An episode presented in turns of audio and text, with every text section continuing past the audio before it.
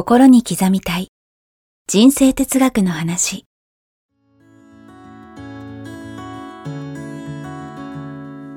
学校に行けない子どもたちからオリンピック選手をはじめとするアスリート企業経営者マネージャー新入社員メンタルサポーターとして20年間にわたり講演研修を行ってきた成田義則が今と未来を変える人生哲学の話をお届けします。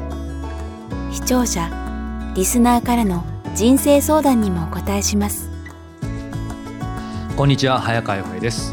心に刻みたい人生哲学の話、えー今週もやってまいりました。成田さんよろしくお願いします。よろしくお願いします。今回はですね、はい。えー成田さんちょっといろいろ話していてあの、まあ、以前もね脳の構造というかね、はい。えー話ありました。少し話したことあるかもしれないですけど脳はねやっぱりその現状維持するというその潜在意識の話もあったと思うんでこのあたりをですね今日成田さんもねやはりもう少し詳しく、はい。あの改めて取り上げたいということなので、まあ、早速ですけどこの話をいろいろ伺っていきたいと思うんですけど多分今までの話もちょっとおさらいもあると思いますけど。そうですね。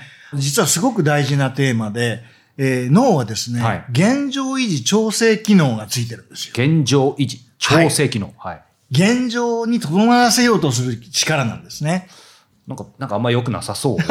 と ど例えばまらせよ。はい。あの肉体は恒常性維持調整機能、はいはいいわゆる常に健康を保つためにうん恒常性を保とうという力、要要は自分の、えー自自己治癒能力、はいはいはいありますよね。はい。で、それと同じように、はい脳はいも実はですね、私たちの、えー昔、そのまた昔、はい。もうチャレンジ精神旺盛で、うんどこにでも飛び込んでっちゃうと、はい。やられちゃいますよね。そうか。チャレンジ精神って言うと良さそうな気しますけど、まあ、無鉄砲になり、無鉄砲にもありますよね。無鉄砲にもガンガンいっちゃうと、命を落としてしまう可能確率が高まるわけです。特に昔の何十万年の時そう代だっ、たらそうです。そうすると、はい種の保存ができない。確かに。ということで、私たちの脳には本能で、はい。現状でいいんだよ冒険しなくていいよって引き戻す力持っちゃってるんですよ。はい、はい、はい。なので、確かに。続かなくて当たり前。なるほど。諦めて当たり前。うん。もう今の居心地のいい場所かはいら出ようとしなくて実は当たり前なうんん、です。うん、うん。それを理解しとかないと、はいよし、やろうって思ってすぐ諦めちゃうはい。じゃないですか、僕ら。そうですね。それは実は当たり前なんだよ。うん。だから、じゃあどうすればいいの？うん。もっと強く、もうそれを理解した上で、はいまあ、私たちの脳は常に居心地のいいね、うんこの場所にいなさいって命令するんだっていうことを理解した上で、うん新たにあえてそこから出るんだっていう決意、うん。決断はい。でチャレンジをするという、うんこの意識を変えるだけで、はい。ちょっと変わってきます。そもそも考えないですもんね、こんなことね。うん、だって、普通に戻されちゃうでしょ、みんな。はいはい戻りますもういいや、三日坊主になるし、はい諦めるし、はいでもそれが実は僕らの備わった機能なんですよ。うん、うん。でもそれを理解した上で、確かにそれを乗り越えるっていうことをすると乗り越えやすくなる。まず理解することですね。うん理解してないと、うんうんうんなんで俺ダメだろうってなっちゃいません？で、もう凹んでまたダメだって、どんどんやる気なくなね俺結局俺ダメじゃんみたいな。はいはいそうじゃないんですよ。うんそれは当たり前なんで、うんうんまずそこを理解してほしいですね。はいうん現状維持調整機能が全員についちゃってる。うん。それは、えー過去ね、はいえー人間の本能として、はい。種の保存を守るため、命を守るために冒険しすぎないようにできてる。だからもう生物学的にそうなってる。そうなってる自分の根性、努力とか関係ないってことですね。なってる。るんです。うん。なので、それを理解できると、はいね、ある意味、あ、そういうところまた働いちゃったなって、うん自分で自分を、あ、しょうがないな、そこは。よし、もっと頑張ろう。はい。えーあえてそこを突破しようって思えるじゃないですか。ところが理解してないと、うんどんどん自己嫌悪に陥ってしまう。そうですね。うんなんで俺ダメなんだろうって、うんいつもダメじゃんみたいな、うんうんそれで自己嫌悪に陥ってしまって、はい自分のセルフイメージが下がっちゃうと、ああ、来ましたね、セルフそのセルフイメージに沿った未来がやってくるんで、はい、はい、はい。悪循環はい。してしまうんですね。はい。なんでセルフイメージっていうのはすごい大事なんですよ。うんこれ、今、あの、それこそ理解できたんですけど、はい。その上で、そうか、はい。これは脳の現状維持調整するそのメカニズムだと分かった上でですけど、その、うん。なんていうんでしょう、やっぱり頑張りたいことか続けたいことによると思うんですよね。はい。そのハードルというか、なんていうんでしょう、そその辺もう一つ次のステップって何かアドバイスありますか？次のステップは、はよし、じゃあ突破しようと思った時に、うんいきなり突破するはい大きな目標だけ掲げても、はい途中で行き着くまで、行き着くまでにもう息切れしちゃう。そうですね。いきなりエベレスト登れないですからね。いきなり42.195キロ走れませんよね。無理です。一番最初何キロからスタートします？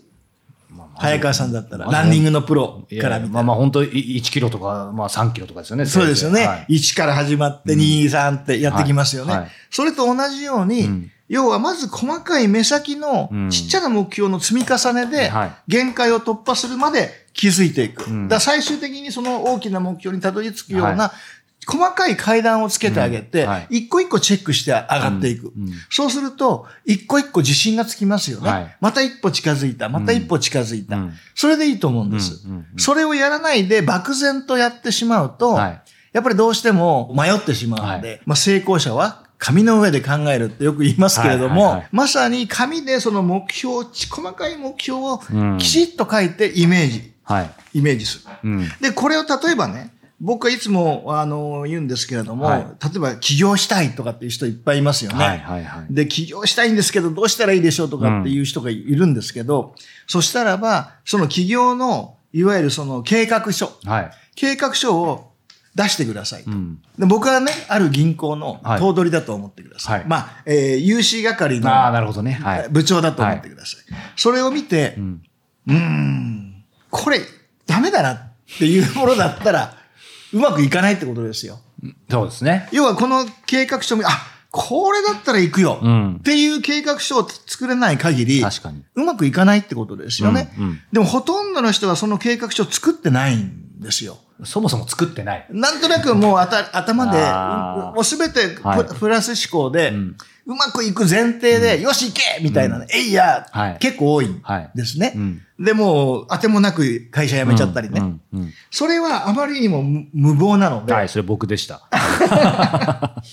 やっぱりそのきちっとした事業計画を立てる、それを他人に見てもらう、うん。信頼できる人に、はい。そして、あ、これだったら僕融資してもいいよ、うん。っていうぐらいの完璧な計画書ができて、はいこれでイメージができたってことなんですよ。要は明確な、はい。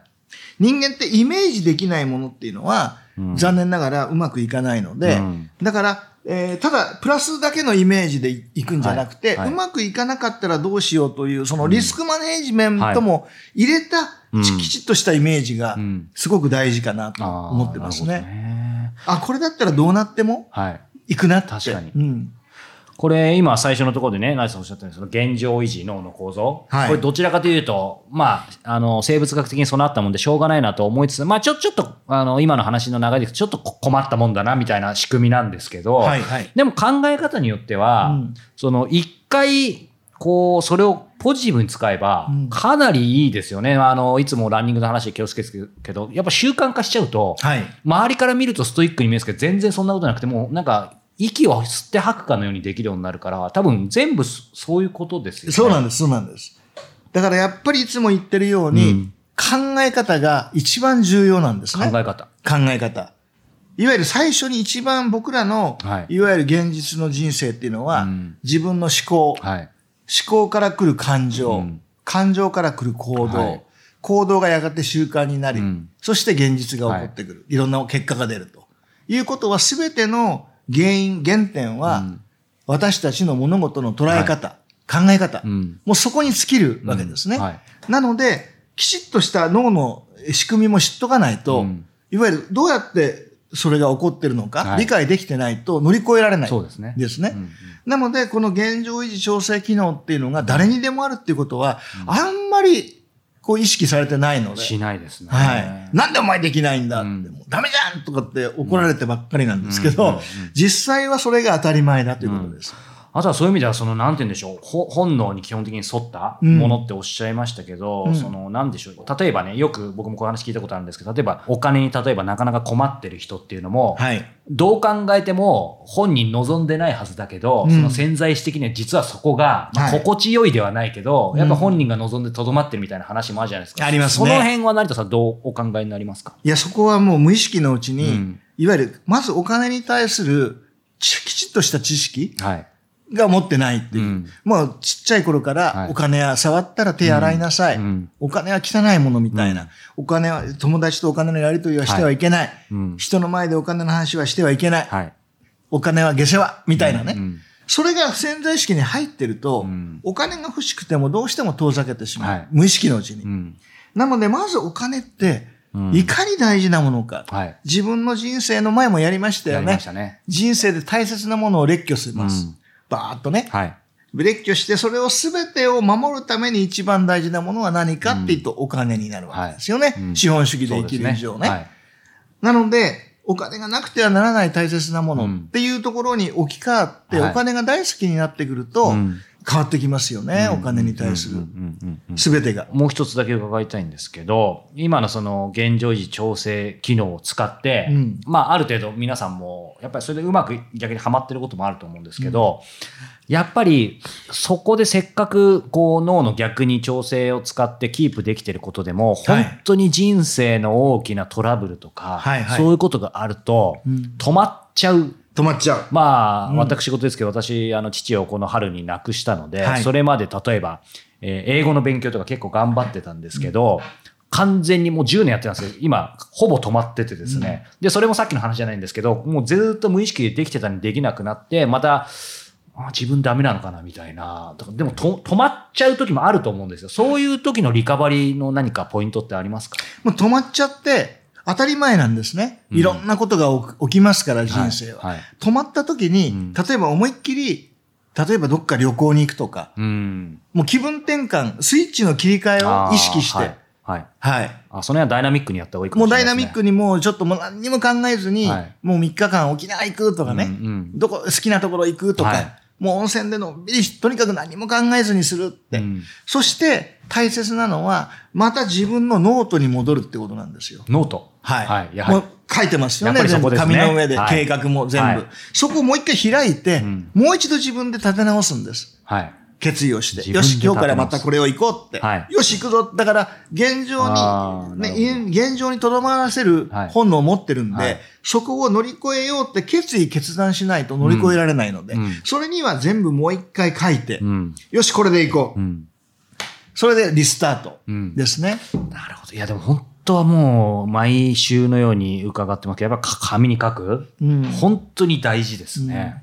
あとはですね、はいやっぱりメンター。自分の相談できる、信頼できる人はい。との、いわゆる会話うん。が大事かな。一人だけだとね。あのね、一人で悩んでてもはい堂々巡りなんで、うん人に話すことだけでもほら、スッとするといきあるでしょ？もういつもお世話になってます。ただもう話すことだけで、はい自分の考えがまとまるようにできてるんで、人間って。はい悩みを話す、問題を話す、現状を話すことによって、勝手にどうすればいいかって考えちゃうんですよ。答え返ってこなくはいても。。はい。なので、信頼できてはい、話ができる相手をやっぱり何人か持っときたいですね。とにかく、その、信頼できる人とはい、お酒飲みながらでも何でもいいですから、うん話す、会って話す、はい。すごい大事な、切り替えのチャンスが生まれると思いますね。会って話すっていうのは本当に、なんでしょうね。人間、まあやっぱ一人じゃ無理なんですね。いや、もう一人じゃ無理。うん。一人で堂々巡りしてろくなことないですから、うんうん。やっぱり一人では何にもできないので、うん。はい、うん。悩みすら一人ではね、もう行き詰まってしまうんで、はい。心を割って話できるパートナー必要ですよね。なんかあの、本当に最後ですけど、はい。その現状維持で、はい。えっと特になんかその目標を立てた時になかなかできないよなっていう話も大事だと思うんですけど、うん。もっと言うとその悪い、さっきのまあお金に対するっていうのは具体的な話でしたけど、はいはい。今すごい悪い現状維持のに入ってる方、うん。いろんなケースがあると思うんですけど、はい。そういう方になんかマインド的なことでもいいんですけど、通ずるなんか一つの突破口みたいなのってなんかありますか？やっぱり理想像かな。やっぱりそこですか？困った時の理想像文字通り。やっぱりそこに行くかな。うん。結局、ん。人間って何があったって、要はいつか必ず亡くなるわけはいじゃないですか。はその時にどんな人間であるかっていうのが人生で最大の目標って言われてるんですよ。はい。どんな人物に自分はなりたいのか。はいっていう、そこさえ見失えなければ、迷わないんですよね。そねそこと常に照らし合わせればいいので。で、例えばさっきお金の話しましたけれども、お金は下世話ってね、うん思ってる人が、はいもう一度お金ってすごく大事なありがたい、うんとても大切なものって大好きにならなきゃいけないって。大好きにななれば当然向こうだって好きになってくれますからね。はい。嫌いな人は寄ってこない。確かに、確かに。同じですよそうですね。お金も一緒ですね。で、要はビジネスってうん、世の中に対する貢献の度合いでしか返ってこないので、はいってことは、今日の今月のあなたのお給料が、うんあなたが今月社会に対した貢献の成績表なんですよ。そうですね。ってことは、はい。でかきゃでかいほどいい。貢献ですもんね。ですようんところが、はいその潜在意識にマイナス持ってると、はいでかすぎると、俺なんか悪いことしてんじゃないかみたいなね。なんか後ろめたい気持ちになっちゃったりはいしますよね。うんなので、もうお金は貢献の成績表と。うん。ただ、サラリーマンはね、はい。なかなかすぐに給料に反映しませんよね。そうですね。いくら貢献しても。限界もありますよね、はい構造的に。そこは、要は目先の、えー収入ではなくて、はい将来的なものとしてね、うんいとにかく今貢献をいっうんぱいいろんな形で、社会に対する貢献を一番に考えて、はい。えー働いていただければ一番いいのかなと思いますね。あありがとうございます。やはり理想像ですね。いや、理想像はやっぱ大事ですね。うん本当に窮地に陥った時に、はい。人間ってはいもう死にたくもなるし、うん。もう、すべて投げ出したくなる。本当ですねですよね。はい。で、その時に、とどまらせてくれるものって、うんじゃあその時に僕の理想の人だったら、どう考えて、うんどう行動するんだろう。はい。もうそこしかない。もう、よりどころは。うん。うんってことは理想像がないと、はいもう現状に押しつぶされてしまう。うん。だからね、本当に大事なんですよ、理想像は。人間は、あなたがなりたい人にしかならない。うん。なりたい人に必ずなる。んってことは、理想像はいがいかに大事かということですね。ありがとうございます。はいまあ、本当にね、この間も成田さんたまたま仕事とは別でお食事させていただいてる時に、やっぱその理想像の話を伺って、はい。もう改めて今までも毎日紙に書いてたんですけど、はいもうなんかあ改めてこれほど変な話ですけど、お金かからずにうん。できることないなと思って、もう自分で今毎日のように改めて理想像、項目として100ぐらいあるんですけど、はいそれをこ 今日の特につつけたい理想像はこれみたいな感じで、なんか紙に毎毎日そう書いてでも楽しいですよね。うそう。だからそうするとなんか自分の課題も見えてきたりもするし、見えてくるけど全然へこまないですよね。うんあ、ダメだじゃなくて、あ、じゃあ今日はこれをちょっと重点的に頑張そうですろうみたいな。。できなかった自分を見るんじゃなくて、これもフォーカスですよね。はいできなかった自分を見るんじゃなくて、うんできるようになった自分をフォーカスしていかないと楽しくなる。そうですね。でも、真面目な人は、うん本当にできなかった過去の自分ばっかりうん責めちゃうんで、はい。もうそれは絶対やめましょうってことですね。そうですね。はい。はい。なので、まあ理想像であればね、やっぱ楽しくできますので。そうです、そうです。はいもう未来に期待をすればするほど、うん今が楽しくなるんで、うんもし今が楽しくなければ、未来の期待が薄いということなんで、うんうん未来にもっとワクワクする目標や、はいい、ろんな計画を入れ込んでいただければそうですねいいと思いますね。はい。はい、ありがとうございます。さあ、えー心に刻みたい人生哲学の話、えーこの番組では皆様から、えー成田さんへのご質問、ご感想を募集しております。えー詳しくは概要欄を、えーご覧ください。ということで、えー成田さん、今日もありがとうございました。ありがとうございました。